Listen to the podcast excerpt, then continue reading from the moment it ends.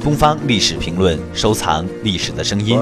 下面的这段声音是英国著名演员奥黛丽·赫本曾经面试时的珍贵录音。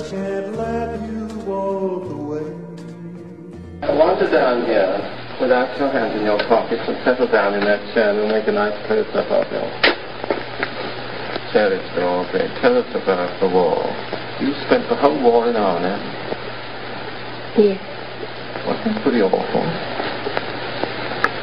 yes, it was very bad. But did you entertain the people there yourself? Is that how you began? No, not not quite how I began. I went to ballet school once I knew I was settled there for quite a while. Didn't know how long the war was going to last, so I went to ballet school and learned to dance. And in about